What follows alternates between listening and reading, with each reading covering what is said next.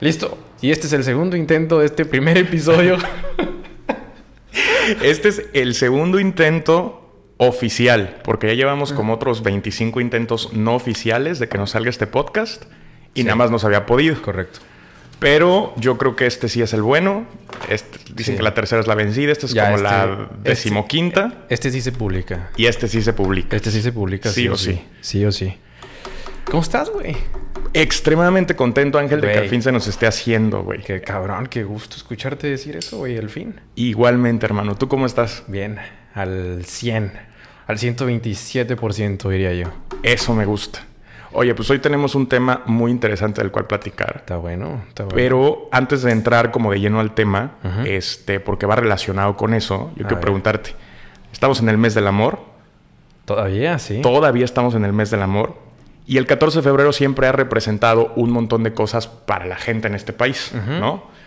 Em, incluso representa movilidad económica. El 14 de febrero siempre ha sido un buen motor económico para algunos sectores. Güey, y ese es uno de los pretextos por lo que mucha gente no lo celebra, güey. Y ese es uno de los pretextos por los que la gente no lo celebra. Es pinche capitalista, hablas de este tu privilegio. Ajá, ajá, ¿no? La clásica. Pinches codos. Pero, pero, pero es muy interesante porque una celebración como el 14 de febrero, siendo motor de algunos sectores económicos en el país, se ve afectado también por la pandemia, güey. Es que mira, yo te lo digo desde la perspectiva. absolutamente. Como hotelero. O sea, como hotelero, el 14 de febrero para los hoteleros nos va de maravilla. Y este año no. Y este año no. No mames. Entonces, nada más en lo chiquito, en lo micro, aquí en Tierra Blanca, nos pudimos dar cuenta, eh, desde, la, trinchera de los hoteleros, que el 14 de febrero de este año no se celebró como se celebra todos los años. hubo menos amor, hubo menos pasión. Este, pasión. hubo menos ganas de gastar dinero con la pareja. ¿Qué pasó, güey? ¿Fue, ¿Fue efecto pandemia? O dijera Bauman, estamos entrando a una época del amor líquido. Güey, ¿sabes qué creo que pasó? Creo que a muchas razas se le olvidó el 14 de febrero, güey. Y me incluyo. ¿Se te pasó, güey? Güey, se me olvidó por completo, güey. O sea, no, no, no. no, no, te juro. O sea, de pronto fue así como que es 14 de febrero y es San Valentín. Es como, madres, güey. ¿En qué momento? Sí, o sea, es, o sea, como que ves la fecha y es como, güey, de verdad es San Valentín y, güey, no planeé nada ni nada, güey. Bueno, eso, eso puede ser una, una cosa que le pasó a mucha gente. Digo, 2020 fue un año que se nos fue de las manos como agua. Mm, la sufrimos bastante, o sea, creo que todos lo pasamos muy feo 2020. El 2020 no existió. Ah, exacto. Fue un año muerto completamente. Entonces, a lo mejor por eso, como a ti, le pasó a mucha gente, ¿no? Que de repente dicen, güey, febrero de 2020 está empezando la pandemia y de repente ya estamos en febrero de 2021, ¿no? Hay raza que me, que me dijo así como que, güey, haciendo, haciendo plática con amigos y amigas, fue como, güey, ¿qué tal tu San Valentín? Y se me olvidó. Real. Real. ¿Tú sí te acordaste? Yo sí me acordé. ¿Celebraste? Eh, no, no pude. No, no pude, pero pues por cuestiones técnicas, ¿no? O sea, por tema de distancia, por tema de... Por la logística. por la logística, sí. La logística de mi 14 de febrero fue compleja, pero sí me acordé y sí desde temprano fue como que ya sabes, la llamada y todo ese rollo y qué vas a hacer. Pero llamada, o sea, no fue ni videollamada ni nada. Sí, sí, sí. O sea, sí fue un zoomcito y... Listo. Y listo. Madre, güey. Sí. Pero pues bueno, es lo que pasa. Pero a ver, volviendo a la médula del tema, güey. ¿Qué está pasando con, el amor en estos tiempos de COVID, güey? ¿Qué está pasando con las relaciones en estos tiempos de COVID? Y lo más importante, cómo eso se está reflejando también como en, la forma en cómo se va construyendo la sociedad en estos tiempos, güey. Las relaciones siempre han sido importantes para, para el entramado social, pero hay muchos factores que hoy están cambiando en cómo se, concibe la gente los unos a los otros, güey. Y creo que en buena medida por el tema de las redes sociales. Las redes sociales creo que están pasando a agilizar muchísimo cómo ligamos, cómo conocemos gente. Güey, yo diría que es la única forma en la que estamos ligando ahora. Bueno, en la que están ligando. Sí, güey. O sea, ya, se acabó la old school donde salías a conocer gente en persona. ¿Crees, güey, ¿crees que eso vuelva a ser como antes? Yo creo que jamás va a volver a ser como antes, güey. O sea, madres, güey. Mira, lo que para nosotros en nuestros tiempos, o sea, era como salir al bar a ver a quién veías, güey. Y a, a, recoger, a recoger basura, güey, la verdad. En, muchos en muchos casos, al antro, Al antro se va... Bueno, bueno, yo voy a divertirme, pero sé que si va a ver qué se agarra. Ajá. Y yo nunca se agarra nada bueno en el antro. Por eso, pero ¿no crees que eso que nos pasaba a nosotros en el antro es lo que hoy le pasa a las nuevas generaciones en redes sociales? Sí, sí, totalmente. Creo, pero creo que además, además de eso, hay una a lo que yo le llamo como hipercompetencia sexualizada en redes sociales. Ok. Creo que te entiendo bastante bien a lo que te refieres. Es este segmento de los usuarios de redes sociales que solamente utilizan redes sociales como para venderse. No, no, no, es que no es solo un segmento. Todos. Todos. Todos. Todos sin darnos cuenta, estamos de algún modo vendiéndonos en redes sociales. Siempre. Dime si nunca te ha pasado, güey. O, o, al que nos esté oyendo, dime si nunca les ha pasado que suben una foto, esperan dos horas y si en esas dos horas no tiene los likes que tú esperaste que tuviera, la borras. Sí. Sí, suele pasar. ¿Por qué lo hacemos, güey? Sí, suele pasar. Porque inconscientemente estás buscando una aprobación. Y normalmente te pasa con las selfies, güey. Ajá. Sí. ¿Por qué? Porque crees que no estás teniendo el éxito suficiente, güey. Y no quieres que quede registro de que te abarataste y nadie te compró. Wow, qué profundo, güey. O sea, es que, a ver. esa es mi teoría, güey. No sé, güey, no sé qué se me ocurre. Yo, o sea, yo así lo veo. Es que, mira, por ejemplo, yo voy a hacer aquí una confesión. Es, por ejemplo, mi, mi perfil de Facebook. Sí. Todas mis fotos de perfil son fotos de perfil, ¿no? Entonces yo consigo la foto de perfil como pues, una foto de perfil. Te tienes que ver tú. O sea, no, no, es como que mucha gente tiene que la foto perfil el perrito, güey, que la foto con los amigos. Entonces, todas mis fotos de perfil son mías. En su mayoría son selfies, güey. Y sí me pasa que de repente me tomo una selfie y digo, no mames, me veo bien guapo en esta selfie, güey, la voy a subir y de repente la trepo, pasa, no sé, 6, 8 horas, güey, 15 likes y dices, no mames, o sea, tan, tan culero estoy y es como que a lo mejor esta no fue, ¿no? Es que, es que, es que para allá voy. Vivimos en una burbuja en la que creemos que nuestro valor en el mercado sexual está dado por la cantidad de likes que tienes. A ver, ¿y qué tan, o sea, y qué tan, qué tanta parte de esa hipótesis es verdad? no, güey, no lo sé, no lo sé. Esa es mi hipótesis. Por supuesto, puedo estar completamente equivocado. Bueno, es que yo creo que no. Y no nada más no estás equivocado, sino que desafortunadamente, eh, gracias a la normalización del uso de las redes sociales, ya no nada más es como el supuesto, sino una realidad. O sea, creo que hay mucha parte de las nuevas relaciones que se van formando, no solamente relaciones, me refiero a pareja, ¿no?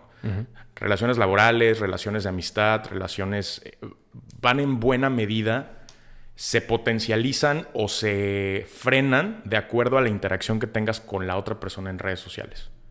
O sea, por ejemplo, eh, he visto o me ha tocado constatar a gente que trabaja en recursos humanos, donde uno de los valores eh, más importantes para el tema de la contratación es cómo se desarrolla esta persona en sus redes sociales. ¿Qué tan buena imagen tiene en sus redes sociales? en LinkedIn, en Instagram, en Facebook, en Twitter. Por supuesto. Tengo amigos que trabajan en RH y cuando ven un candidato lo buscan en buscan sus redes sociales. claro, por supuesto. Sí, sí, sí, sí totalmente. Entonces, eh, hasta hace algunos años a lo mejor tu apellido o los logros de tu familia o algunas cuestiones como un poquito menos, eh, más subjetivas, pero también más fáciles de constatar, era lo que te validaban como persona hasta donde te integrabas en este tejido social, güey. Hoy es tu perfil de Facebook o tu perfil de Instagram el que dice cuánta valía tienes para esta sociedad. Claro, claro. Y no solo eso, güey.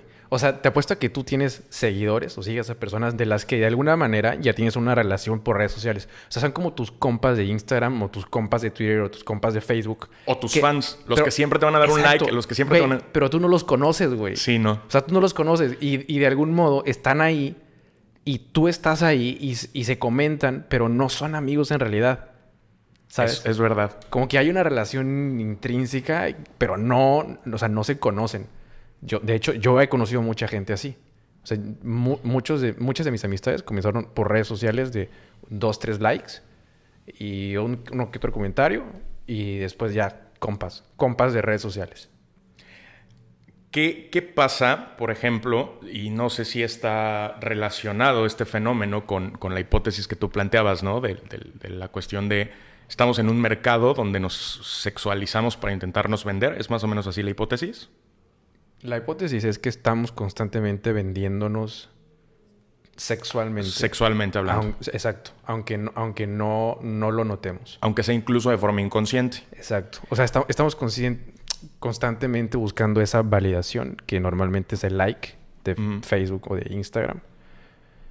Y nos sentimos mal cuando creemos que nuestro valor ha caído.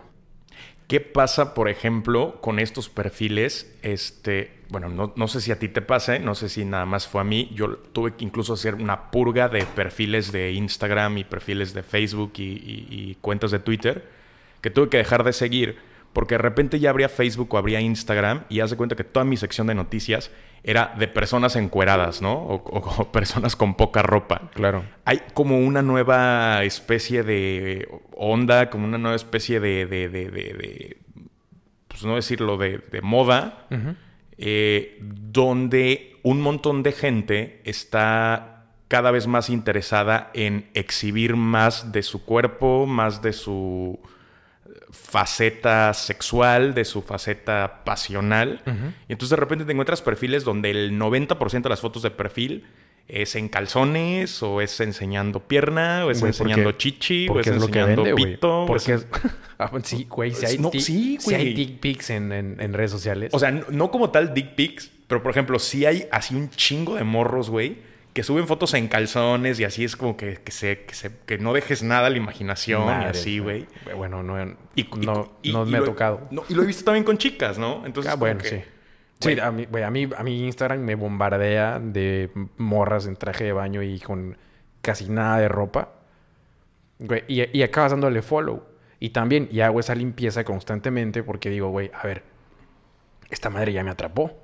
Ajá. Y entonces cuando te das cuenta, estás ahí de idiota viendo y viendo y viendo gente casi, o sea, semidesnuda que no conoces y no recuerdas, güey. Sí, no. O sea, ni la recuerdas, No. ni la conoces, nada. Simplemente es por, por, por, por ver y ver y Ujú. ver y ver. Y entonces cuando digo, güey, esto ya me está consumiendo mucho tiempo, pa, pa, pa, adiós. Empiezo a limpiar. Y Instagram, no sé si te ha pasado, pero a mí me ha dicho, es como que, eh, wow, wow, wow, wow. Vas muy rápido, Speedy González. Y te dice, güey, a ver, deja de seguir gente tan rápido. Y cuando haces eso, entonces te comienza después a bombardear de cuentas nuevas que tú no sigues, güey. Ajá. ¿Te has dado cuenta? Sí. Sí, sí, sí, sí, sí. Dice un amigo, cualquier red social en estos tiempos es Tinder si la sabes utilizar bien. Por supuesto. Absolutamente. ¿Estás de a, a ver, las redes sociales nacieron siendo eso. Nacieron siendo una plataforma para evaluar, Otros... pa- para, para- para evaluar qué tan atractiva era la gente. Así nació Facebook. Sí. O sea, ese, ese es el Sí, corazón. eran estrellitas o una Eh, cosa sí, así, ¿no? ese, ese es el corazón de las redes sociales. Hay un capítulo muy bueno de una serie que hace Netflix que se llama Black Mirror. Ajá, sí. Y hay un capítulo que se llama Caída en picada. Caída en picada habla de un futuro distópico donde no nada más el valor de interacción social, sino además el valor curricular, el valor de tu capacidad para generar dinero ¿no? a través de tu trabajo, se mide a través de redes sociales. Ya lo estamos viviendo hoy, a lo mejor en este segmento tan chiquito ¿no? de- del- del día a día Sí. que es el tema de relación, el tema de venderse sexualmente. ¿Crees que en algún momento lleguemos a ese grado donde las redes sociales, nuestros perfiles en Facebook pasen a ser una realidad ya tan intrínseca con nuestra propia persona que determinen cuánto ganemos, qué tan buenos trabajos podemos aspirar a tener, No sé. cómo nos trata el gobierno, qué tantos impuestos nos cobre, no sé. Sí, sí y no. Sí y no. Sí y no. O sea, no tanto como, como el episodio de Netflix dice, pero en China está sucediendo algo parecido. güey. En China está ocurriendo. Sí, Los sí, sí. buenos ciudadanos tienen Claro. mayores canonjías. ¿no? Claro, claro, claro. O sea, tienen mejor puntaje y Claro. eso les da derecho a mejores créditos, derecho a mejores servicios de todo, según su puntaje que tenga la sociedad. Es como, como si, no sé, así como tú evalúas cuando pides un Uber y le pones las estrellitas de, qué tan bueno fue el servicio. Así. Güey, imagínate que Tinder tuviese eso, güey. Sí, eso estaría... es- es- fíjate que Ima- en eso estaba pensando... imagínate, imagínate que tú abres Tinder, tienes un date y tu otro date te califique, güey. Fíjate, no, no estaría, no estaría mal, ¿eh? Yo, ay, güey, yo tendría menos siete estrellas, güey. ¿Crees? Sí, güey. ¿Tan mal te iba en eso? No, no, no, no. O sea, pero A ver, espérate. Ya, ya me, ya- ya me interesó este tema. A ver. En este momento asumo que no tienes ninguna de estas redes No, sociales, ¿no? no, Pues, no, no. Porque ahorita tienes novia y así. Sí. Y tú eres muy respetuoso. Entonces, en tus tiempos cuando sí, ¿qué tan bueno eras para todo este tema de- del, del catching fire en, en- en Tinder? O sea, ¿sí se te daba fácil? Tenía, tenía un hit rate muy alto y no es por presumir, güey. O sea, sí te llegaban todos los días como que super likes y así. No, no todos los días, pero sí era como de unos... Una promedio de unos 10 matches diarios. ¿Y cómo, o sea, y, y de esos 10 matches diarios, si era como que entablabas conversación con los 10 matches o ya hacías un segundo filtro y decías, ay, es que Sí. fíjate que a ti cuando estaba viéndote sí te di como que pa' acá, pero ya mira, ahorita viendo bien las fotos como que no, entonces ya mejor ni te escribo y ahí se quedó el match. A ver, yo sí era un ojete en, en- en eso. Sí, güey. O sea, yo sí era un asco de persona. Lo- Güey, lo admito, güey. Y me da... Sí, lo digo con un poco de vergüenza, güey. La verdad. Yo sí era... Yo sí era- O sea, llegué a ser el güey que llegaba a- a- al date Ajá. y si No veía a la morra pareces. llegar, sí, pau, me iba. Verga. Sí. No mames, güey, ¿no te hace sentir eso mal? Güey, por supuesto, güey. Pero a ver, era una etapa de mi vida muy diferente ahora, güey. Ya, ya. O sea, ah, ya tenía unos problemas personales y una situación. Yo, o sea, mi vida Sí, sí, era sí, muy, muy diferente ahora. Ahora, tiene que pasar la gente por todo este proceso para aprender a tener una forma de relacionarse más seria. Porque también, y, vuel- y vuelvo a lo mismo, yo citaba, yo citaba a Bauman, ¿no? Bauman, Bauman dice, vivimos en tiempos del amor líquido, Pero, vivimos en tiempos ver, donde... espe- es- espera, o sea, antes, antes de pasar a Bauman y esto, o sea, para las morras. Y- porque los hombres hacemos esto. Yo- tengo la teoría de que las mujeres en redes como Tinder o, o- ¿cómo se llama esta otra? Eh, la amarilla, güey. Por la amarilla es para el mundo LGBT. No, no, no, no, no, Bumble, güey. Donde la morra tiene Ah, que ya, hablar ya. primero. Sí, sí, sí. Güey, yo, yo siento que las mujeres el otro bien una- quemado, ¿no? el otro bien quemado. No, la, la otra es Grinder, güey. Ok, no, pero No, sí. y- las eh, tres, las tres. bueno. También la otra entra. Ok. O sea, siento que tienen un festín cada vez que abren esa madre. O sea, como que tienen el catálogo completo. O sea, siento que si las mujeres le dan like a un tipo, es 80% probable de que sea un match. Y creo que eso les infla el precio a ellas en este mercado sexual del que tanto te he hablado. Como que se, los, se, se inflan muchísimo porque dicen, güey, soy hermosa, güey. O sea, güey que elijo, güey que es match. Pero es una mentira. Es una burbuja. Es una burbuja porque los hombres regularmente le dan like a todo sin ver. De hecho, hay muchos chistes en, en internet donde hay un trozo de carne, así como dan- dando vueltas, ¿sabes? Dando Así, vueltas. como, el, como el pollito de Homero, el de... Exacto, exacto. y, Yes, y está yes, dándole que sí a todo. Y, ya luego limpias los que sean el match. O sea, dices, este match mm, me gusta. Y le hablas o no le hablas. Entonces tienes miles de N cantidad de probabilidades, ¿no? Claro, claro. Lo haces para aumentar tus probabilidades. Porque, güey, te da igual, güey. O sea, te da igual lo que sea. Entonces, morras. No todos los matches que reciben son reales. güey. No mames. O sea, la neta, qué feo que tengan que recibir esta información por parte de nosotros. Pero, pues ya sí. lo saben. A ver, güey, y hombres que lo usen, no, o sea, no me lo pueden negar. Sé que hacen eso. Estoy seguro que 8 de cada 10 vatos hacen eso. Le dan sí a todo y después filtran. Yo la verdad en lo que estoy muy en contra es como de gente que utiliza en, en todas este tipo de redes sociales, eh, más las de ligue, ¿no? Porque es menos probable que ocurra en Facebook o en Twitter o en Instagram.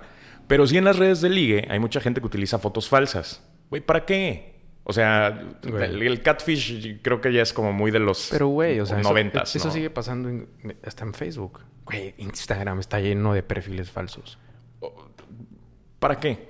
O sea, ¿cu- cu- cuál es el goal de las personas que utilizan todo este tipo de cosas? Generar tráfico, güey. ¿Solamente? Sí. O sea, no, no, no hay como que de... Bueno, o sea, también, también hay muchas personas que lo utilizan con Es fines muy, muy oscuros. Sí, sí, sí, por supuesto. Pero la mayoría es un gancho para llevarte a otra página donde tú pagues por ver gente, tipo un OnlyFans. Sí, por supuesto. Entonces tú te vas con el gancho de que, de que una morra bien guapa te está hablando, cuando en realidad es un, un vato, de... 43 años, ¿no? Exacto. Que vive en el sótano de sus papás. Tal cual. En, el mundo LGBT pasa algo igual de complejo, pero a lo mejor hasta un poco más eh, crudo, porque el tema de la hipersexualización ha llegado a niveles que realmente son... Ay Dios. Creo que no podría utilizar la palabra indecente porque se me hace demasiado... Una palabra demasiado dura para utilizar. Y además que es decente y que es no decente, ¿no? Creo que es valores muy subjetivos. Pero sí te puedo decir que ha llegado a niveles en los que dices algo malo está pasando en la comunidad LGBT. Eh, el 98% de los perfiles de la gente gay, por ejemplo, a lo mejor estoy exagerando, 90, 80%, qué sé yo, pero te aseguro que más del 50%, tratan de manejar como esta especie de venderse a través de su sexualidad, de su orientación sexual. Es decir, ya el perfil es yo soy esio, pero no soy esio porque soy esto o trabajo en lo otro o hago tal o me dedico a tal cosa o tengo tales logros, sino el principal valor de muchos perfiles en Facebook de la comunidad LGBT es yo soy esio y mi valor principal, lo que me define, es ser gay. Entonces, lo que hago es hipersexualizar mi perfil para demostrarle al mundo que estoy muy orgulloso, muy orgulloso de ser gay y, la verdad es que lo que termina por pasar es desde mi perspectiva, ¿no? Y a lo mejor voy a ofender a mucha gente con este comentario, pero es desde mi perspectiva lo que terminas por hacer es por abaratar o por de cierta forma, mm, ¿cómo decirlo?, desgastar la identidad con tu sexualidad y la expones como si fuera moneda de cambio. O sea, solamente la expones, la pones ahí al ojo público, al escrutinio y lo que ganas a cambio precisamente es esa especie de tráfico donde voy a estar más al alcance de un montón de gente que me va a proponer normalmente lo mismo. Una costón, una cita express y párale de contar. Pero es que eso quieren. Por, ¿Cómo llegamos a este lugar, güey? pues que es, que eso quieren, es que eso buscan, es que están buscando esa validez. Esa, esa, esa, validación, güey. O sea, están buscando que alguien los acepte, porque todos queremos ser aceptados en una sociedad, en un grupo, en con una identidad. Todos queremos ser parte de un grupo, güey. Queremos pertenecer. Necesitamos pertenecer, güey. Y esa, y esa parte es, es, la que yo siempre he dicho. Ahí es donde realmente fallan las, las, eh, los intentos de inclusión. Porque si vivimos en una ciudad, en una sociedad, perdón, un poco más inclusiva en términos reales, eh, siento que mucha gente tendría o podría evitarse todo este proceso de quererse validar a través de redes sociales e hipersexualizando sus, vidas, sus, perfiles, sus formas de presentarse a la sociedad. Ok, volviendo un poco al tema, o sea, y, lo pregunto con, con, todo el respeto que pueda y desde mi absoluta ignorancia. Échalo. ¿Por qué, ¿Por qué ser gay es un orgullo, güey? O sea, para mí es como si yo dijera, güey, e-, el, orgullo de que me guste el azul. O sea, estoy orgulloso de que me guste el pollo asado. O sea, no, o sea, para mí, o sea, lo, para mí es algo tan eh, así como, güey, o sea, no, no, no sé, o sea, creo, creo que ya me entendiste. Sí, sí, sí. Mira, lo que pasa, lo que pasa es que para empezar, em, yo creo que ahí tendríamos que hacer como un pequeño análisis histórico de dónde viene toda esta onda del, tema del Pride, del tema gay.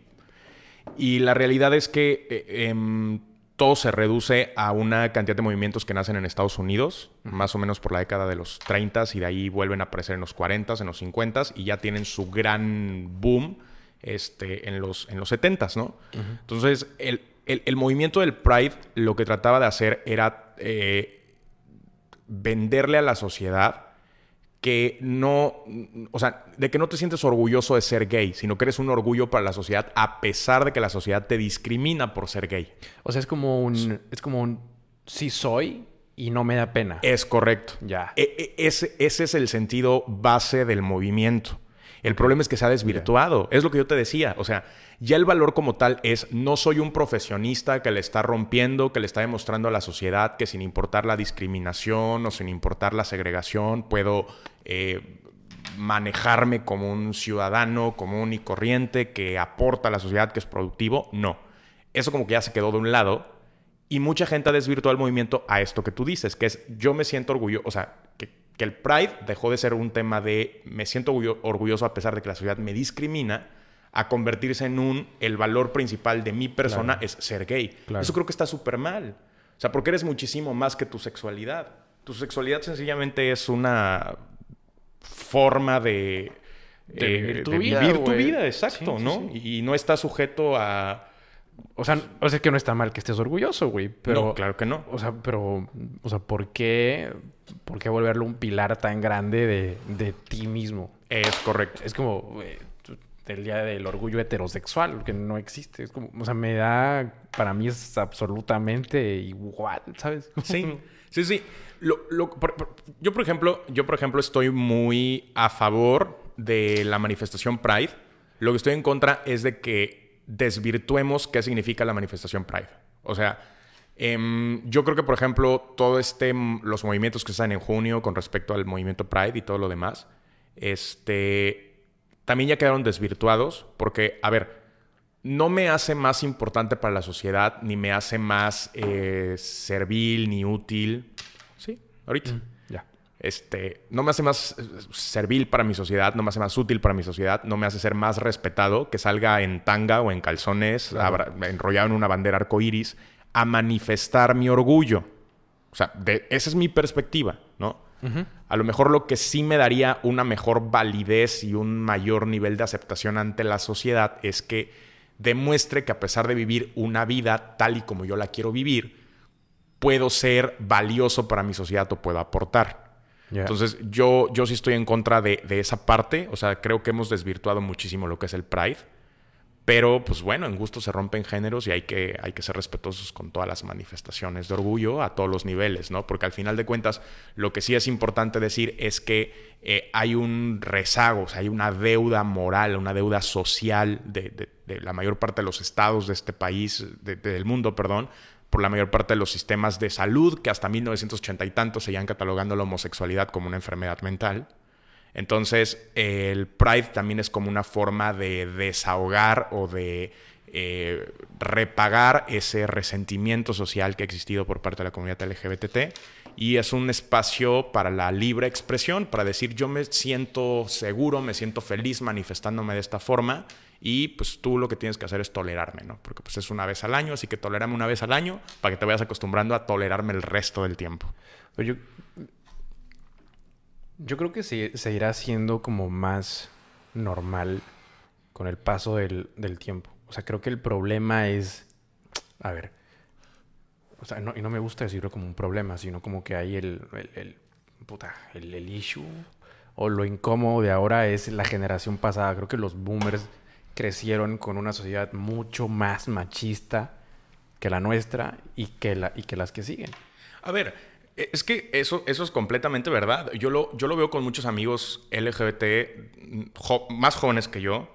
Y es como, a ver, güey, es que nosotros les abrimos el camino. O sea, hoy, en 2021, cualquier chico o chica que salga del closet le cuesta 90% menos trabajo, es un impacto menos difícil, es un impacto menos duro que lo que nos costó a nosotros hace 10 o 12 años. Son menos, son menos juzgados. Son menos juzgados, son más aceptados por sus amigos, por su familia, por sus papás. Si no por sus papás, siempre van a tener un tío, una tía, un primo, una prima que va a decir, no pasa nada, échale ganas, este everything gets better y, échale para adelante y yo te acepto, yo te quiero y yo, yo, yo, yo, yo voy a estar ahí contigo, ¿no?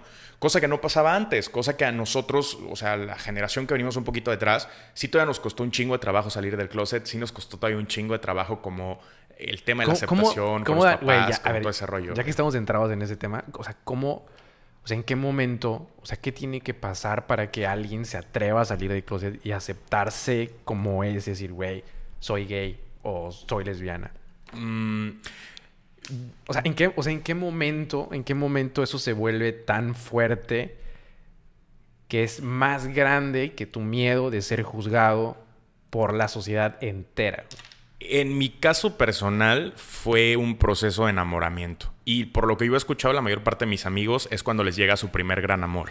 Ya. Es como cuando te enamoras por primera vez cabronamente de una persona de tu mismo sexo llega un momento en el que dices, no puedo seguir ocultando esto. O sea, porque pues al final de cuentas el amor es, es, una fuerza libre, es una expresión libre de lo que sientes. Entonces, si el amor representa libertad, el hecho de tenerlo que ocultar ante tu familia, ante tus amigos, ante la sociedad, el hecho de no poder salir de la mano con la persona a la que amas, se convierte en un peso. Y cuando ese peso llega a ser mayor que tu propia voluntad es cuando dices, es el momento, cuando tengo que salir y decir la verdad, porque me voy a liberar de, esta presión, ¿no? del tema de ser juzgado, del tema de ser mal visto, del tema de ser señalado por la gente que me rodea. Entonces, normalmente, para mí, por ejemplo, fue eso. O sea, para mí fue como mi primer gran enamoramiento el que me llevó a dar el paso a salir del closet.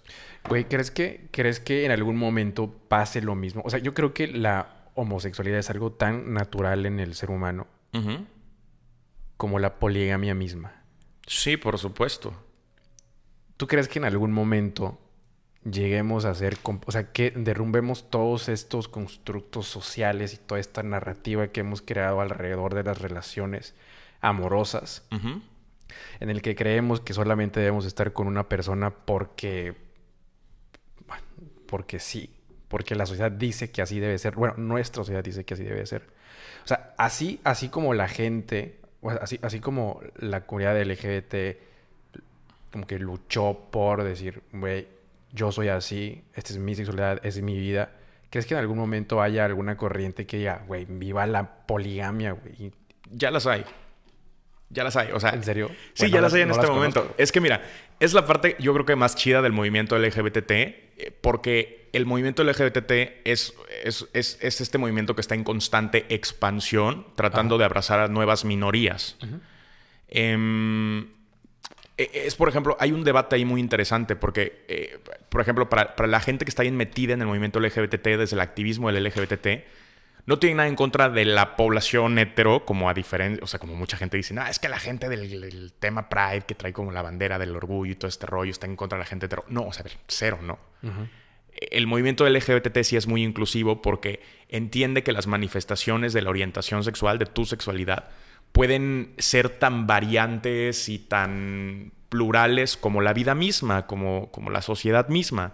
Entonces, el movimiento LGBT ha abrazado a las personas transgénero, a las personas transexuales, a las transvestis, a las personas pansexuales, a las personas asexuales, a las personas eh, lesbianas, la otra parte, ¿no? El transgenerismo y el travestismo de chicas a chicos. ¿Hay alguna diferencia, güey? O sea, para mí como que pues todos son, o sea, son, personas a las que les gusta alguien de su mismo sexo o ambos sexos, más adornos.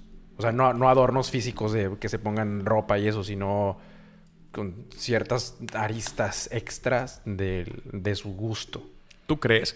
Pero es que mira, por ejemplo, te pongo un escenario. O sea, porque al final un travesti sigue siendo un gay. Solo, solo que más. Eh, ¿cómo, decirlo? Como. Como más llamativo, ¿sabes? Mm, sí y no.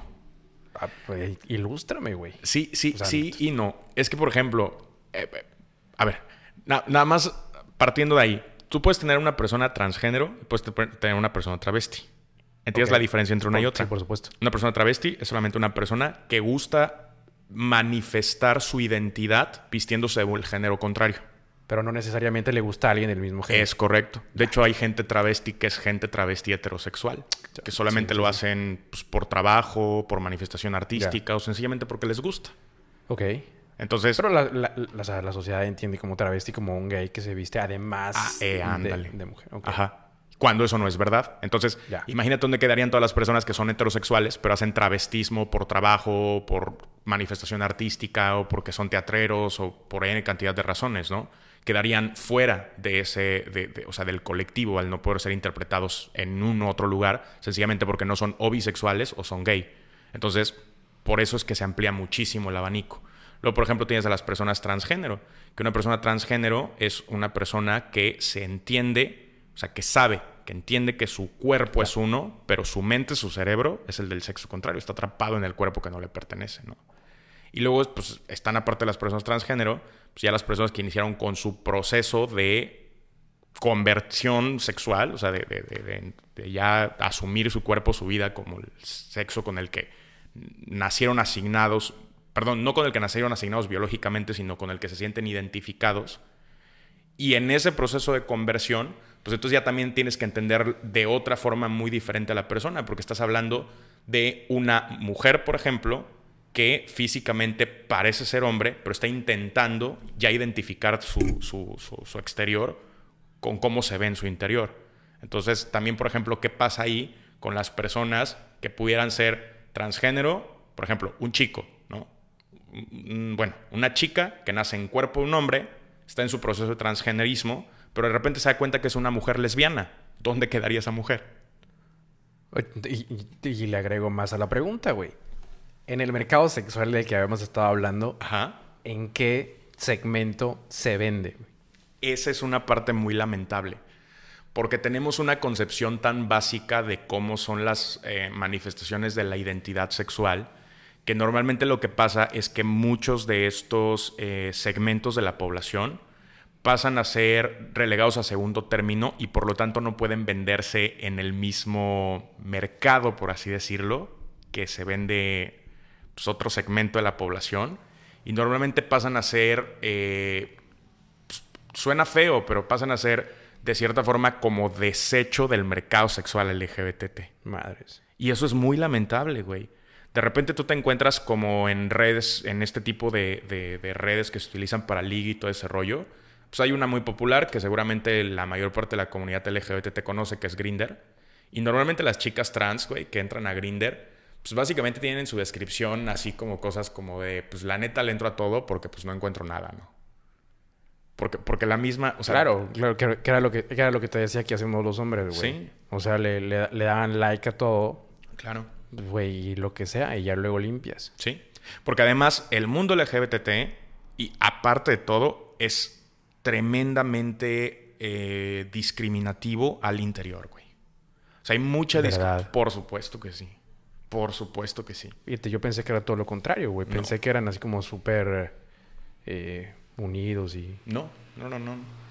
De, repente creo que eso es más como una fachada hacia el exterior, pero hacia el interior sí hay mucho que se le llama buffet, güey. Mm, como mucha carrilla, muchas bromas, güey, a ciertos sectores de la población, de, la comunidad LGBT.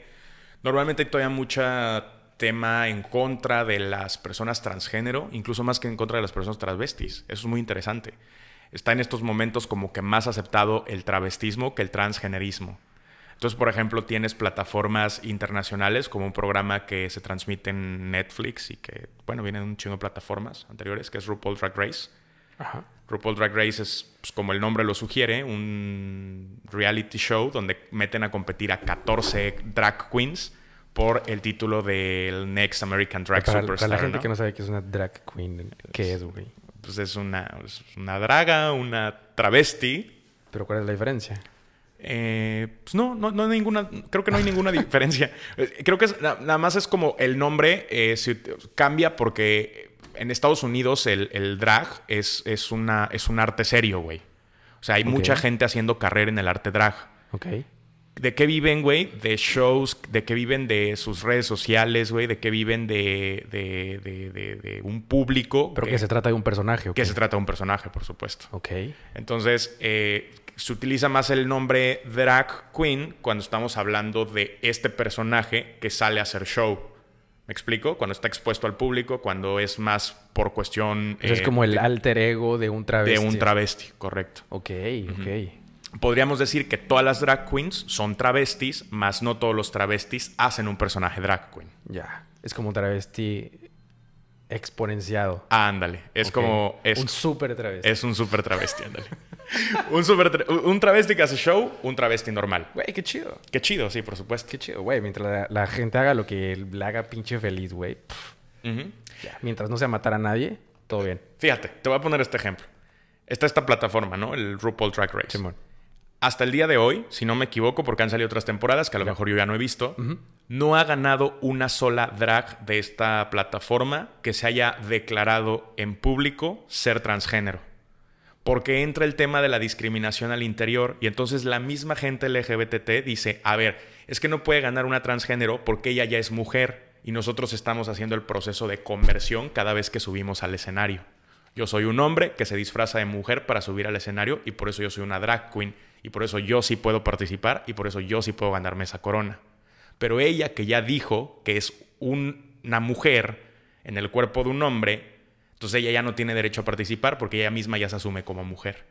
Y se les relega tanto que hasta el día de hoy, por presión social de la misma comunidad LGBT, en esta plataforma internacional no ha ganado una sola chica transgénero la corona. Pero eso no contradice todo el tema de igualdad y eso que tanto Claro, pues sí es lo que te digo. O sea, al interior de la comunidad pasan cosas muy, muy, muy extrañas, güey, con respecto a esto. Otro tema muy particular que ocurre al, al interior de la comunidad LGBT. Si no eres guapo, güey. Si no tienes buen cuerpo. Si no tienes... Güey, eso, eh, eso no es exclusivo de ustedes. Uh, no, no es exclusivo, pero sí es como que muchísimo más visto en la comunidad LGBT. No lo sé. Fíjate que yo creo que sí. ¿Por? Em, por pues, es que no sé, es algo, es, algo que se vive, o sea, que, que, se, que se vive al interior de la comunidad LGBT. Es para muchos chicos un total horror encontrar en estos tiempos una pareja estable. A ver, lo que tú me estás diciendo es, en, o sea, en una comunidad LGBT, ¿cuántas T son? LGBT. Sí, bueno. TT. Entonces, yo le digo LGBT, WXH, Z, XH derbez, porque son cada vez se agregan más. O sea, es L del lesbi.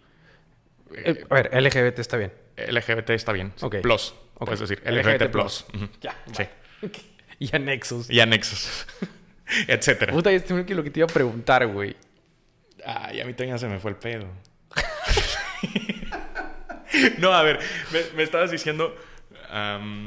¿Qué te dije yo? Ah, ok, del tema de, que en, la comunidad, como que este tema de que si no tienes dinero, no estás guapo, nomás no. Ah, ya, ya, sí, sí, sí. Te iba a preguntar. Oye, o sea, lo que me estás diciendo es entonces que en la comunidad LGBT, es mucho más importante el físico que todo lo demás. Totalmente. Totalmente. O sea, es hiper, hiper, hiper sexualizado. Hiper mega sexualizado, güey. Hiper mega sexualizado a la décima potencia. Eso seguramente hace que sean mucho más libres sexualmente. o sea, entre comillas, la parte de libre. O sea, me refiero a que la poligamia es mucho más común entonces. Era, era lo que. de ahí habíamos partido y era lo que yo quería llegar. Es que el, colectivo LGBT ha impulsado tanto este tema de libertad, es correcto, que en el mundo LGBT es muchísimo más fácil encontrar este tipo de movimientos que están a favor de la poligamia, que están a favor, eh, por ejemplo, de la bisexualidad. Hay otro término que se llama monogamia este, funcional, me lo parece. ¿Qué es eso, güey? Fíjate.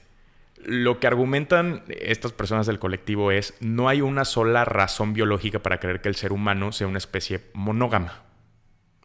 Es que no lo somos. No lo somos. Biológicamente no estamos adaptados para ser una especie monógama, como los pingüinos o las palomas. No, es, solo una construcción social, es, una, narrativa que inventamos alrededor del, sexo al que le añadimos amor y entonces nos creamos esta ilusión de que debemos estar con una sola pareja.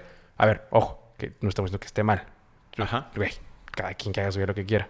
Simplemente, biológicamente, la monogamia no es natural. Es correcto. Entonces, lo que dice esta corriente de gente del LGBT es la monogamia funcional es yo tengo una pareja, funcionamos en un espectro monogámico hasta que alguno de los dos tiene la necesidad de salir para desahogar pasiones o estrés o no tiene, es que no, entonces no tiene poligámica. Pues no tiene sentido, güey. Entonces, o sea, eso no es monogamia, güey. Eh, a lo que se refieren es que la monogamia funciona hasta que alguno de los dos necesita a un tercero y entonces en ese momento queden break y después regresan de nuevo a la monogamia. No tiene ningún sentido.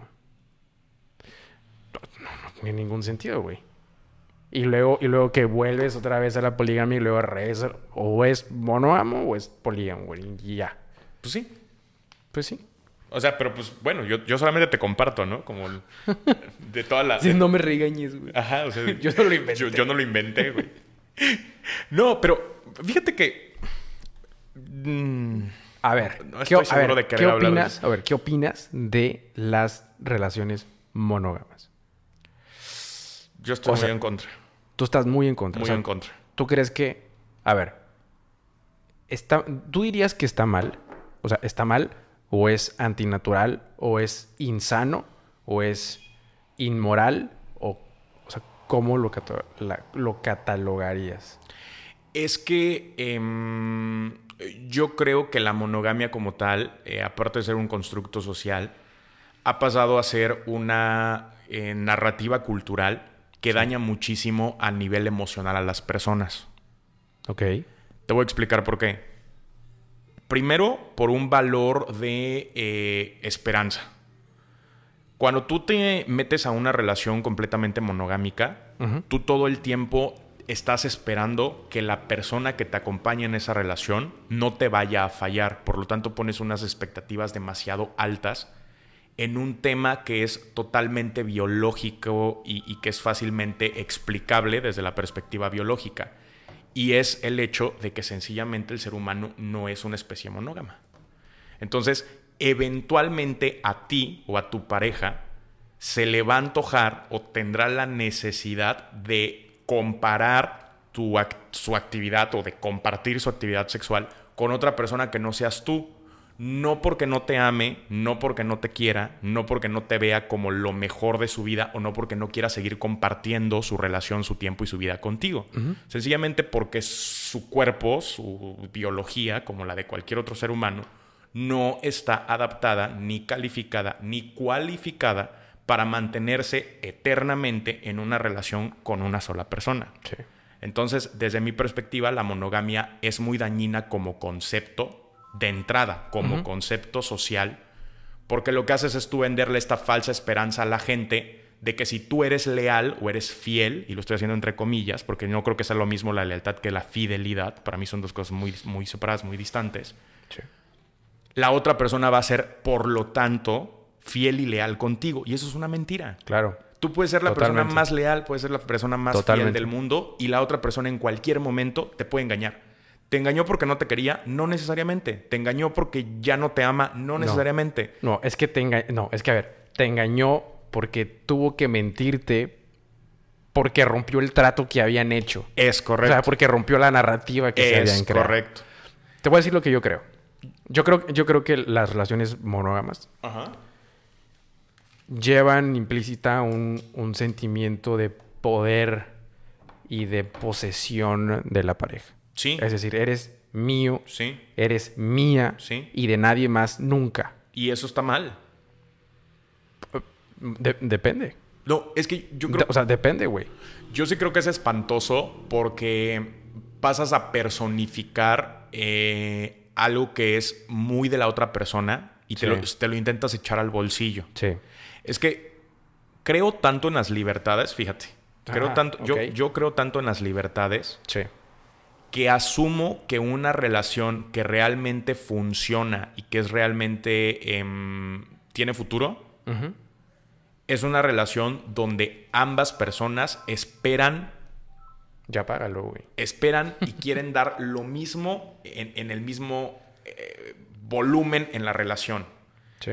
Entonces, cuando tú, cuando tú estás esperando fidelidad y cuando tú estás esperando que la sexualidad de la otra persona te pertenezca única y exclusivamente a ti, creo que lo que estás haciendo es limitar los derechos de la otra persona.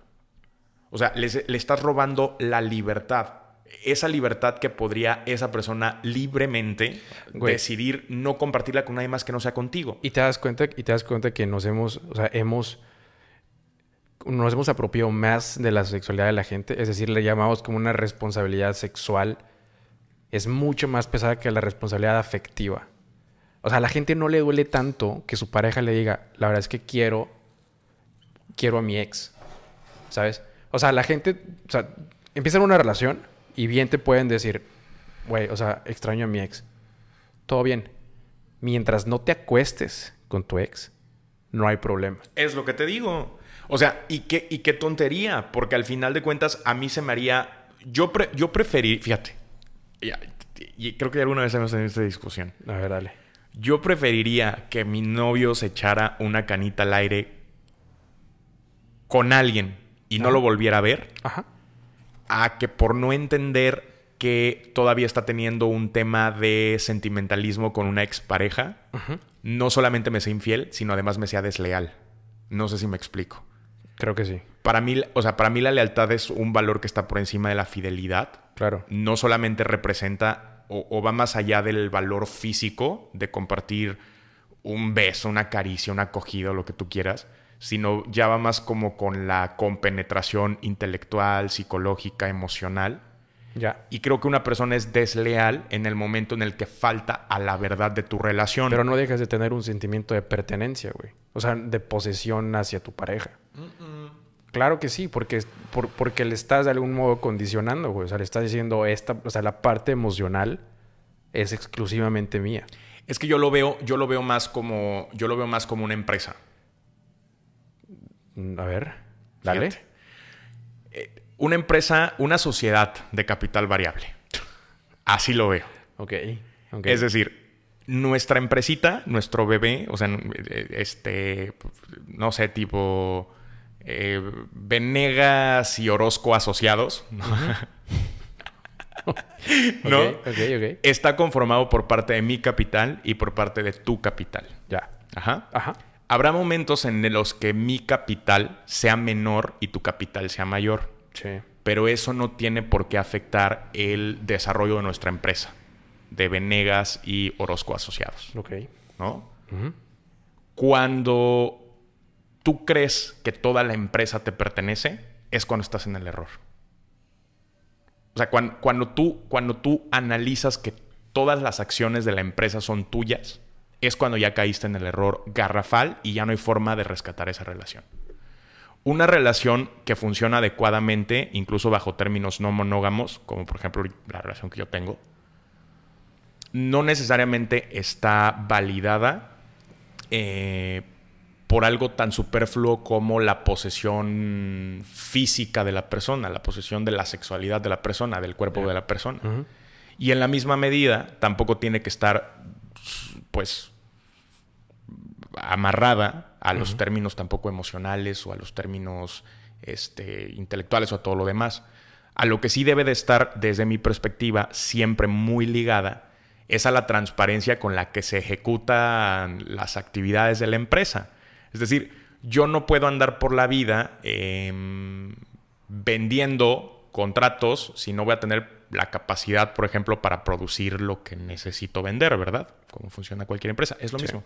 Yo no voy a andar vendiéndole a mi pareja eh, una- un escenario de nuestra relación que no estoy dispuesto a cumplir o que no estoy dispuesto a seguir las reglas tal y como las fijamos.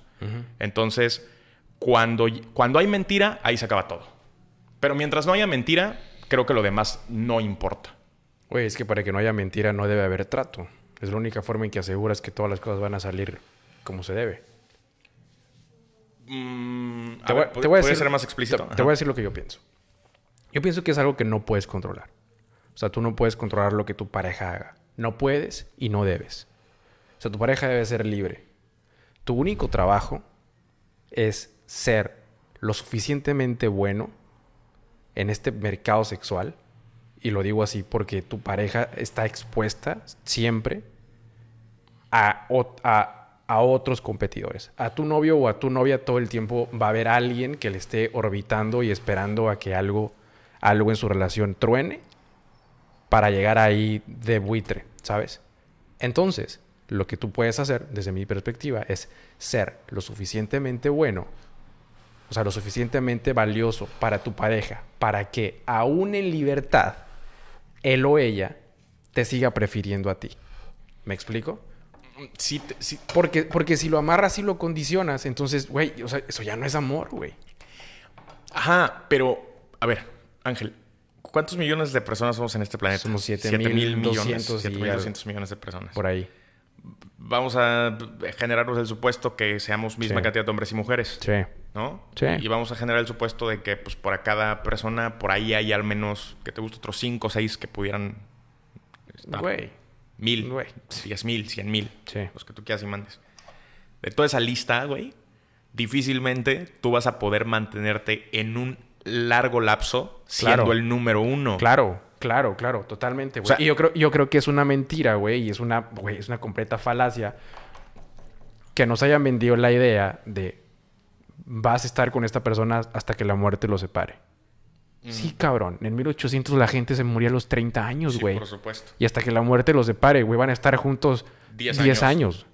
Güey, vivías hasta los 90 años. Ay, échate con la misma persona, que no es imposible. Güey, qué bonito. Y honestamente a mí me gusta una relación así.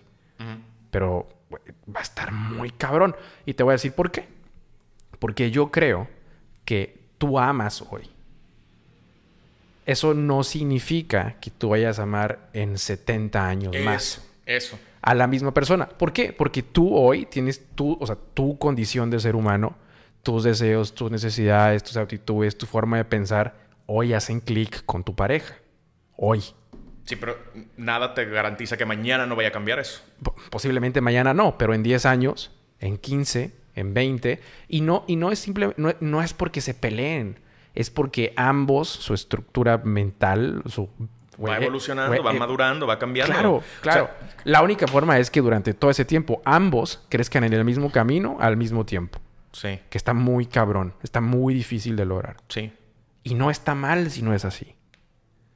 Pero si tú estás con el deseo constante de esta persona es mía, me pertenece y a mí me prometió que va a estar conmigo hasta que yo me muera, pues probablemente lo esté. Pero no sé si la persona que está contigo sea feliz.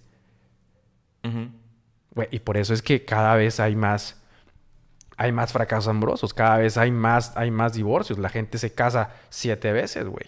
Sí, por supuesto. ¿Por qué? Porque además cada vez estamos más expuestos a esta competencia, a esta hipercompetencia sexual a la que de la que iniciamos hablando en, este episodio, de que, güey, tú estás completamente expuesto al mercado, te estás vendiendo mucho más fuerte de lo que se vendía en nuestros papás o nuestros abuelos. Estás, estás constantemente mandando publicidad tuya a tus redes sociales.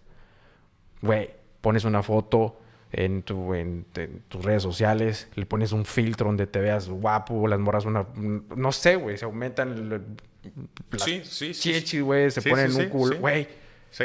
se están vendiendo constantemente y siempre hay ahí un montón de gente orbitando alrededor que es su público cautivo y están esperando, ojalá que algo suceda y que en algún momento eh, los astros se alineen y les haga caso. Güey. Es, es- lo que digo. Entonces, nos estamos hiper vendiendo, ¿me explico? Y eso hace mucho más probable el fracaso eh, amoroso. ¿Cuántas parejas no han roto, no se han peleado por un like, güey? Sí. Por, es que le diste like a otra vieja. Pues, güey. Y ojo, y ojo con eso, que las mujeres interpretan los likes diferente que los hombres. O sea, las mujeres sí valoran mucho el like y los hombres somos así como que damos like a lo pendejo y es como, güey, ya. O sea, le das un like a una foto y la, y la olvidas. A ver, en el mundo LGBT, por ejemplo, hay una gran diferencia entre like y me encanta. Pasa lo mismo en, en el mundo hetero, Puta, no sé, conmigo, conmigo no, güey. ¿no? No, no, no. O sea, en, en el, en el- en el mundo LGBT, el like es como... Está chida tu foto. Para mí un like es un ya lo vi. Ándale. O sea, para, para mí es un ya lo vi, Ajá. chido por ti Ok. y ya. Pero, Sí. o sea, no es un intento de nada. Ok. Pa- para mí. Ándale. En el mundo LGBT funciona igual el like, pero ya cuando recibes el me encanta de otro chico o una chica de otra chica, Ajá. es como... Quiere algo. Como, hey, te estoy Eh, buscando. Ajá, ajá, ajá. Es como... Me gustó tu foto y además me, me, me gustó para algo más. O sea, me gustaste tú. Ajá, me gustaste tú, exacto. Sí, probablemente, güey. Probablemente. Pero yo creo que es individual, no es, o sea, no, no es un comportamiento colectivo, según yo. Según tú, ¿no? Yo- No, yo no, creo no. que- Yo creo que sí es muy interpreta muy de interpretación personal. Yo creo que en el LGBT sí es como que muy... Ya es como regla escrita no en piedra, pero sí Ya. es como que una regla ahí cultural, que es el... Pues de las cosas que se entienden ahí entre líneas, ¿no? Ándale. Ya. Mucha gente que le hablo con ellos, por ejemplo, de mi relación, Ajá. la critican mucho. Ya había platicado alguna vez contigo de mi relación, cómo funciona. Sí. Nosotros tenemos un acuerdo que le Ajá. llamamos los cartuchos. Ok. ¿Cómo funciona nuestro acuerdo? Es ¿Estás seguro que quieres hablar de esto? Sí, no, no tengo ningún Dale, problema. dale, dale. O sea, es que realmente, realmente me gusta ponerlo en contraste a cómo piensan otras personas. Ok. Porque a mí me ha funcionado y vivo una relación chida que no es monógama, pero que tampoco pasa a ser una relación abierta per se. Ok. Nuestra relación funciona de la siguiente forma. Tenemos una regla que se llama la regla del cartucho y funciona de la siguiente forma. Ninguno de los dos se miente para absolutamente nada. O tratamos de no mentirnos. Seguramente alguna vez nos habremos dicho alguna mentira. Pues porque, güey, es parte también de la naturaleza humana Claro, mentir, ¿no? claro, claro. Y a veces pasa en cosas, no sé, absurdas, ni siquiera cosas que realmente afecten a la relación, ¿no? Como tipo, ya comiste, no te quiero preguntar, no te quiero preocupar, te voy a decir que sí, ya comí, aunque realmente ni siquiera he desayunado y son las 6 de la tarde, ¿no? Tipo, ese tipo de cosas. A mí sí me enojan esas mentiras. ¿A ti sí te enojan? A mí sí. ¿Sí? Sí, sí, sí. Güey, es que yo, es que yo pienso, güey, si mientes en una cosa tan irrelevante cuando sea un problema importante, por supuesto que vas a mentir con mucha más razón. Fíjate que yo, por ejemplo, o sea, yo, Yo, yo sí creo que como haces una cosa, haces todas. Pues puede ser, puede ser. O sea, bueno, yo, yo digo también que es un supuesto, no estoy diciendo que yo lo haga, ¿no? O sea, yo digo, seguramente a lo mejor, No, por supuesto. si O sea, existe alguna de esas mentiras, pues, eh, ñe, ¿no? O sea, para mí como que ñe. Ok. No digo que existan, a lo mejor y sí, Pero ajá. ojalá y no. Ok. ya, dale. Eh, el, el cartucho funciona de la siguiente forma. Si alguna vez alguno de los dos se siente con la necesidad de echarse una canita al aire, no pasa nada. Sencillamente lo tenemos que informar. Es como que, oye, pues ¿sabes qué? ¿Por qué? ¿Cómo que por qué? ¿Por qué lo tienes que informar? ¿Qué, cu- ¿Cuál es la diferencia? De que si lo informas o no lo informas. creo que una muy esencial, que cuando tú informas, la, si te llegas a enterar por otro factor, por otra persona o por lo que sea, uno, no pasa a ser una noticia que te afecte. Dos, estás entendiendo que no hay tampoco ninguna afronta ni ningún atentado al desarrollo de la relación como tal, sino sencillamente fue una cuestión casual, una cuestión física, una cuestión de desahogo, una cuestión de eh, Sí, sí, sí, sí, sí. Ya, ya, corpórea, Ajá. Sí. pasional. Ok. Ajá. Y tercero, garantiza que puedas prestar atención para que no vuelva a ocurrir, porque ya la reincidencia sí es peligroso. No sé si me explico. Ok, porque temes que empiece a haber una conexión sentimental con la otra persona. Por supuesto. Ok. Que es tan peligrosa como no dejar que las cosas ocurran. Que es tan peligrosa como no dejar que... No te entendí. Sí, mira. Por ejemplo, vamos a suponer que em, hay un cuate, un amigo X, que ha estado, insiste, insiste desde hace tiempo que quiere una canita al aire, tipo, ¿no? Ok. O, una morra que te está aventando el calzonazo en la jeta, güey. Todos los días, todos los días, todos los días, todos los días. Sí. todos los días. No me pasa. Imaginémonos el escenario en el que sí te pasa. y además de eso, la morra te gusta, güey. Dices, no mames, güey, esta morra piensa chido, está bien buena, me está tirando el calzonazo directo, Sí. viene de buena familia. Pero yo estoy en una relación. Ajá. Si tú no permites que las cosas avancen, seguramente ahí se va a morir el fuego y se acabó y en tres o cuatro semanas se te olvida. Ok. Pero si tú permites No que... necesariamente. No necesariamente. O no Hay- necesariamente. Hay, o sea, hay gente a la que a- tú la ignoras. Es más, la puedes bloquear y aún así sigue esperando el momento. O sea, le importa un cohete si estás casado o... sí, Güey, o sea, si tienes dos matrimonios al mismo tiempo, les vale... Güey, no les importa. Es correcto. Yo les digo orbitadores. Ajá. Sí, Está- sí, están sí. ahí. Satélites. Buitres. Buitres, correcto. Bueno. Luego tienes el segundo escenario, que es, en este momento no está afectando mi relación, pero como si estoy dando entradas porque tengo la esperanza de que en algún momento, si con mi relación actual algo fracasa, tenga ahí el plan Claro. B, Claro, el inventario de reserva. ajá, Por supuesto. no lo suelto. Güey, esa es una madre bien... Horrible, güey. bien- güey, y es bien común, güey. Es comuncísimo. Hay un estudio, y no quiero ofender a nadie, pero hay un estudio que dice que el 90% de las mujeres tiene a un güey de reserva Claro. para cuando truene con su vato. Sí. Entonces, ahí es donde existe el verdadero peligro, desde mi perspectiva. O- o- ojo, no digo que los hombres no, no lo hagan, pero... No, los hombres también lo hacemos, por sí, supuesto. sí, sí, por, su- por supuesto. O sea, simple- simplemente digo que el dato, El- el, dato curioso... es que el 90% de las O chicas. sea, no, exacto, es que es más común en mujeres, que en hombres. Bueno, entonces, tienes este escenario que puede ser el escenario 2. El escenario 3 es muy fácil, güey, el más sencillo de todos. Se hablan las cosas con la verdad valoras y analizas si realmente te late esa persona como para echarte una canita al aire, como para tener algo casual, como para quitarte las ganas y después de eso decir, sabes qué, no es para mí, estoy bien con mi relación, solamente necesitaba saber qué pedo con este rollo y se acabó. Y ahí es donde entra esa parte que es como el acuerdo que existe en mi relación, que es, sabes qué, si te encuentras en este escenario, si te llama la atención, no vamos a esperar a que se convierta en un problema de relación.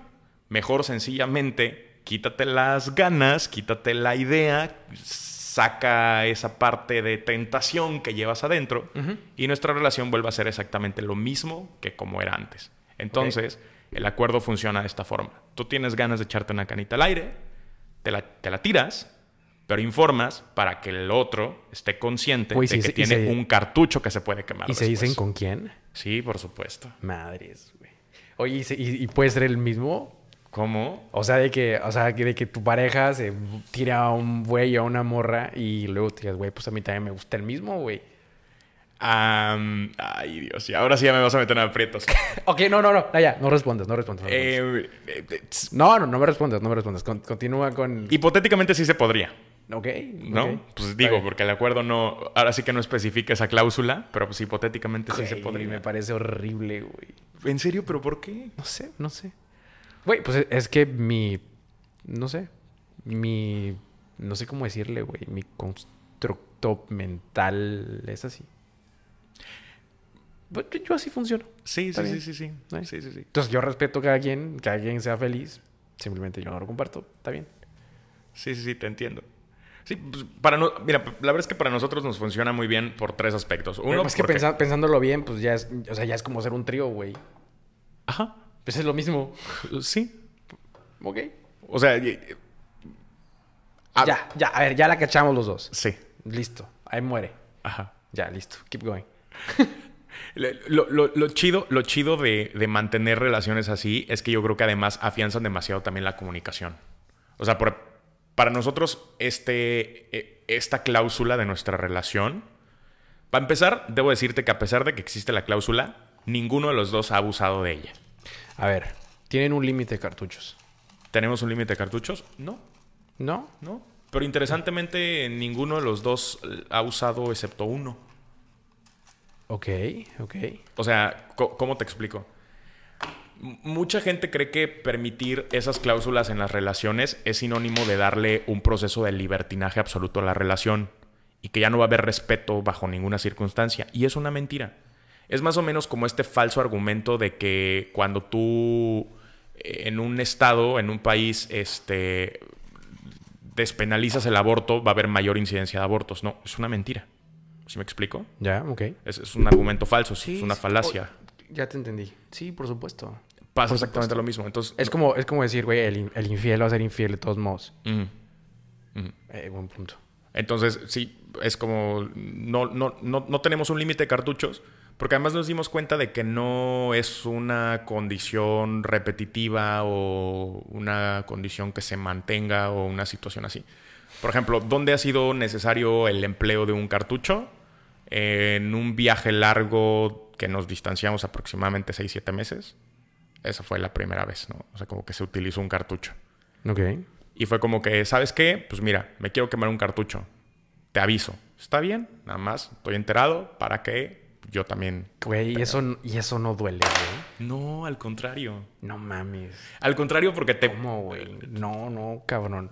Te permite, te permite incluso hasta. Mm, no sé. Creo que, creo que ahí, ahí, sí hay un, ahí, ahí sí hay un buen feedback para lo que te decías tú antes de ser siempre el mejor. O sea, de tratar de estar posicionado en el primer lugar del mercado sexual de tu pareja. Sí si no tienes ese feedback, es imposible que puedas adecuarlo porque tu pareja también va madurando, va cambiando, va creciendo. Claro. Entonces, a lo mejor hace tres años a ella o a él le encantaba, mm, no sé, escuchar Beyoncé mientras estaban haciendo el delicioso. No, ah, pero, pero, güey, o sea, yo creo que en el momento en el que ya, a ver, desde mi punto de vista, en que mi pareja ya comienza a tener como que la curiosidad de experimentar algo afuera, yo siento que ahí yo ya perdí.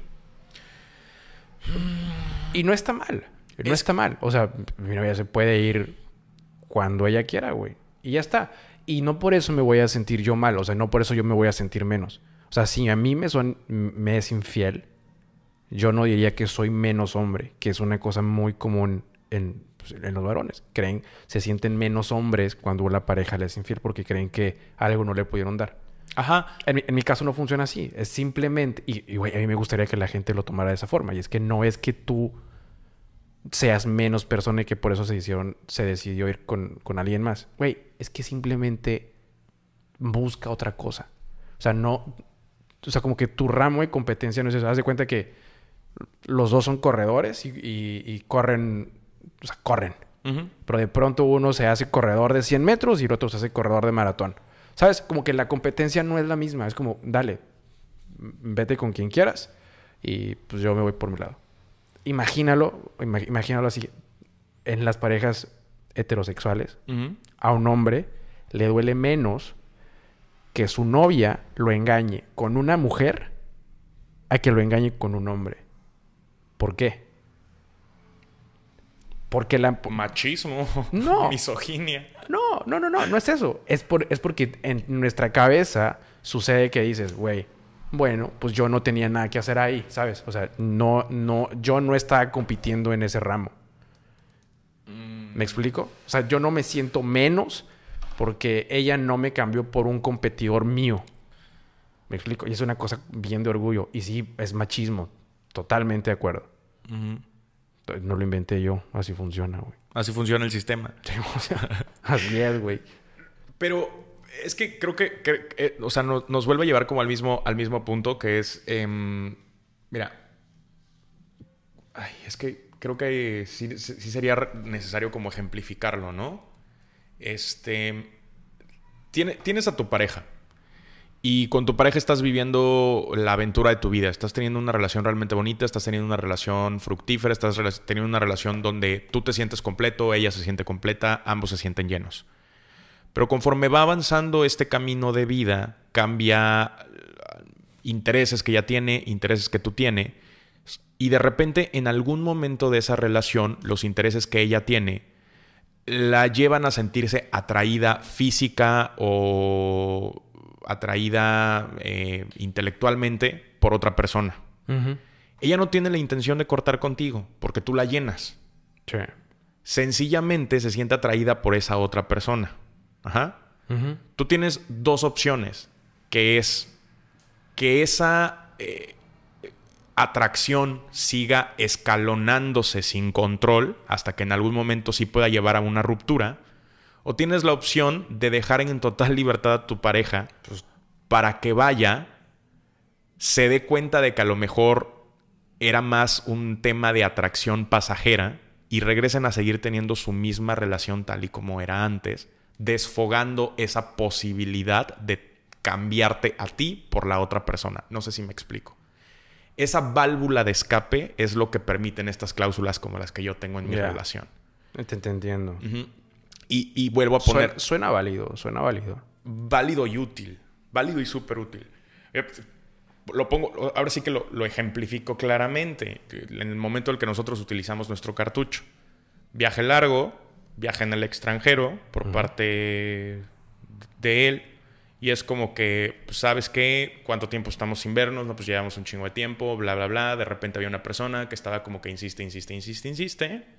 Y eh, pues fue como que, oye, pues sabes qué, está pasando esta situación y con la mismo nivel de honestidad, este, sube, sube, sube, sube, sube. desde acá no, Sí.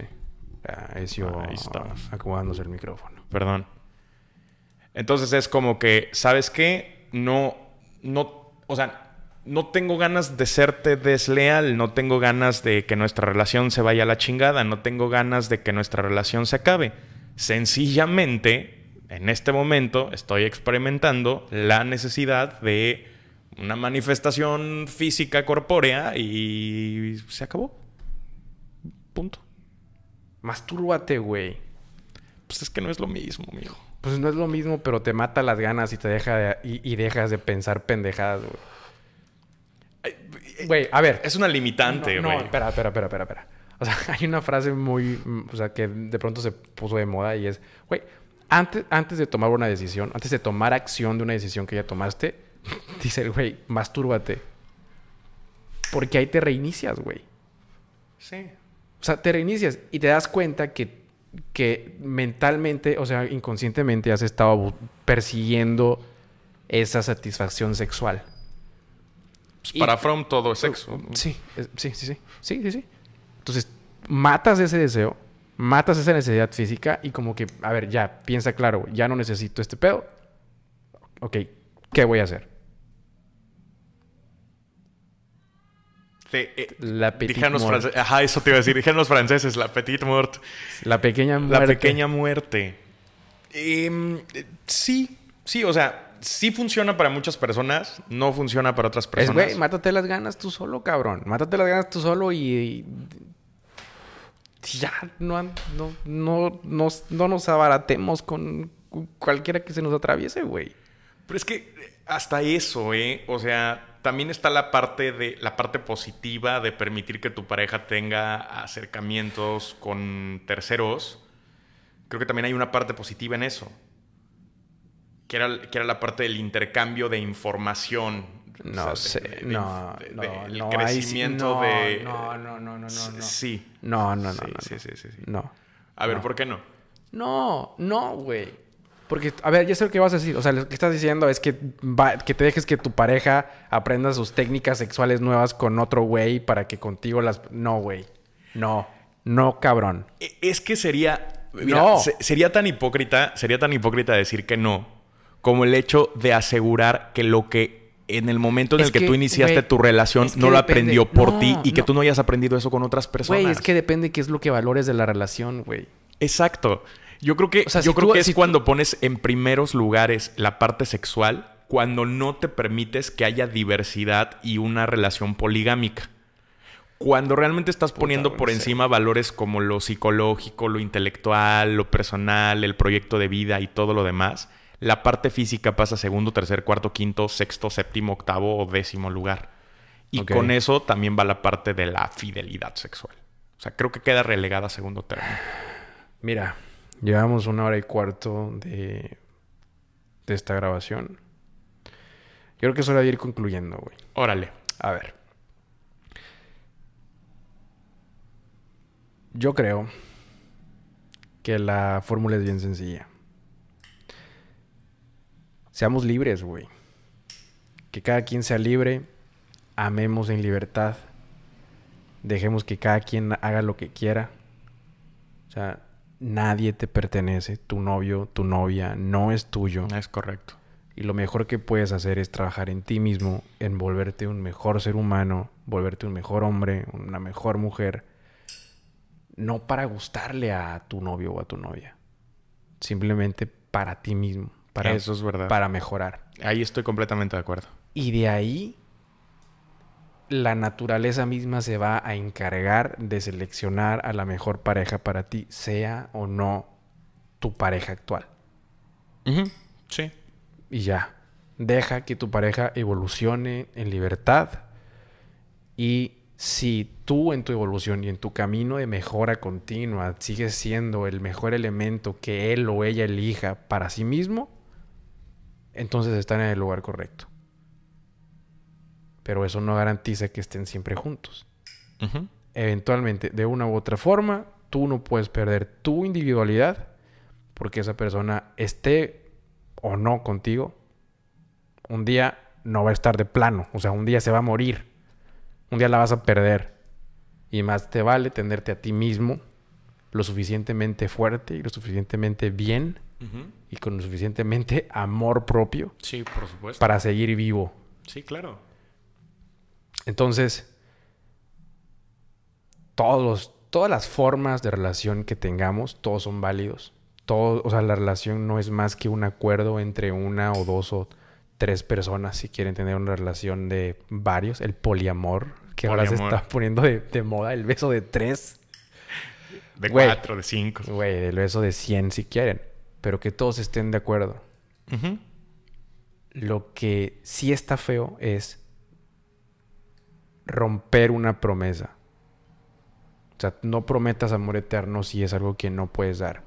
No mientas, no digas que no estás haciendo las cosas mal, si las estás haciendo mal. Creo que lo más valioso que tiene el ser humano es así de sí mismo, es su palabra, es su honor.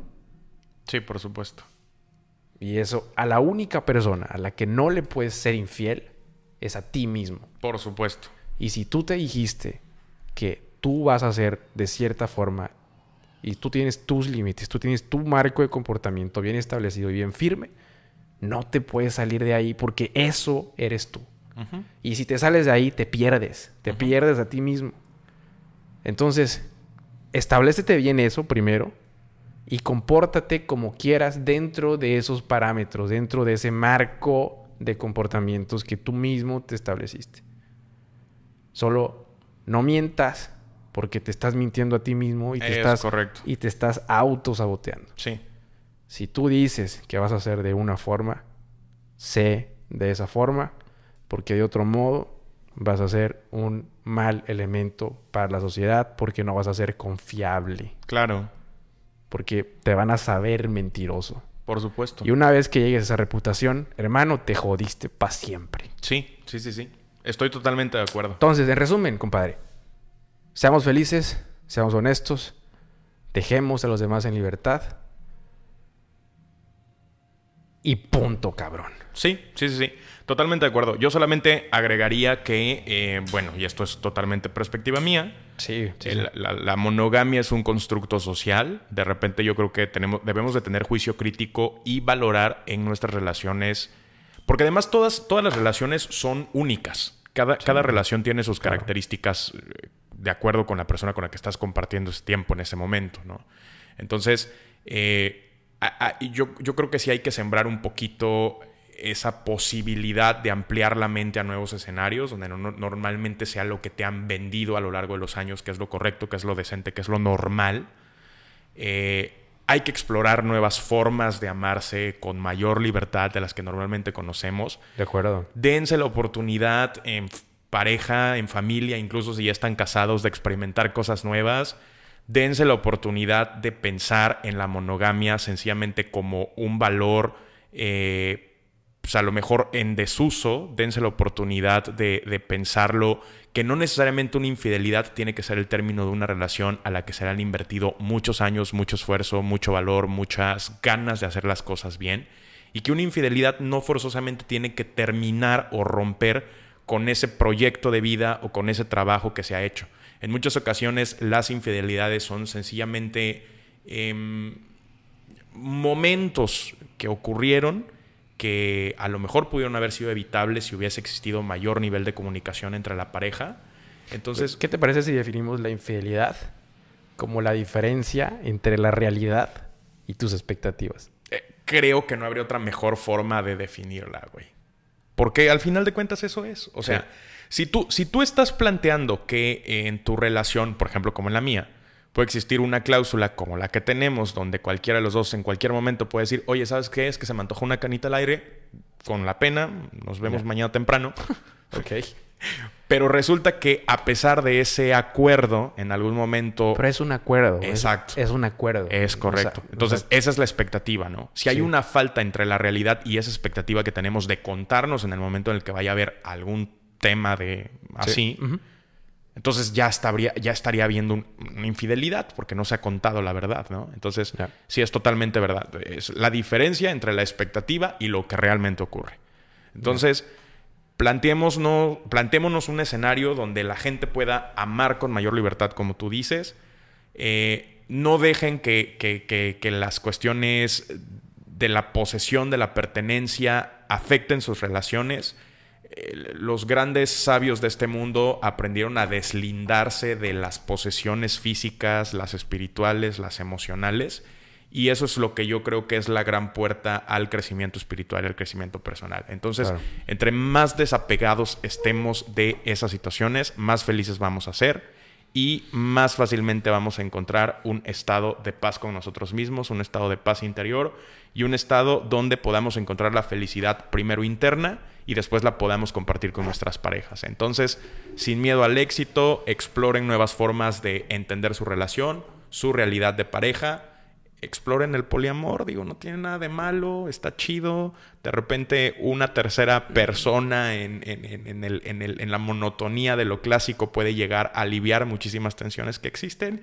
Y si no funciona, pues mira, volvemos a lo clásico y no pasó nada. Yo, mira, yo no sé si estoy 100%, 100 de acuerdo contigo. Yo le diría a la gente, miren, respétense, respeten a los demás y hagan lo que pinches quieran, nomás no dañen a nadie. Eso, por supuesto. Y ya. Sí, sí, y ya. Sí, por supuesto. ¿eh? O sea, si quieren una relación poliamorosa o explorar relación poliamorosa, pues tiene que estar de acuerdo, si ya tienen una relación, la otra persona. o sea, no, no vayan a, poner el cuerno, a ser desleales, a ser infieles y, oye, ¿qué pasó? No, pues es que estaba intentando una relación poliamorosa. Mijo, tenías que haber explicado. Se avisa, ¿no? Se avisa, ¿no? De perdida. Sí. Bueno, bueno, mi hermano. Hermano, qué bonita plática la de hoy. Güey, pues eh, nada, a ver qué dice la raza.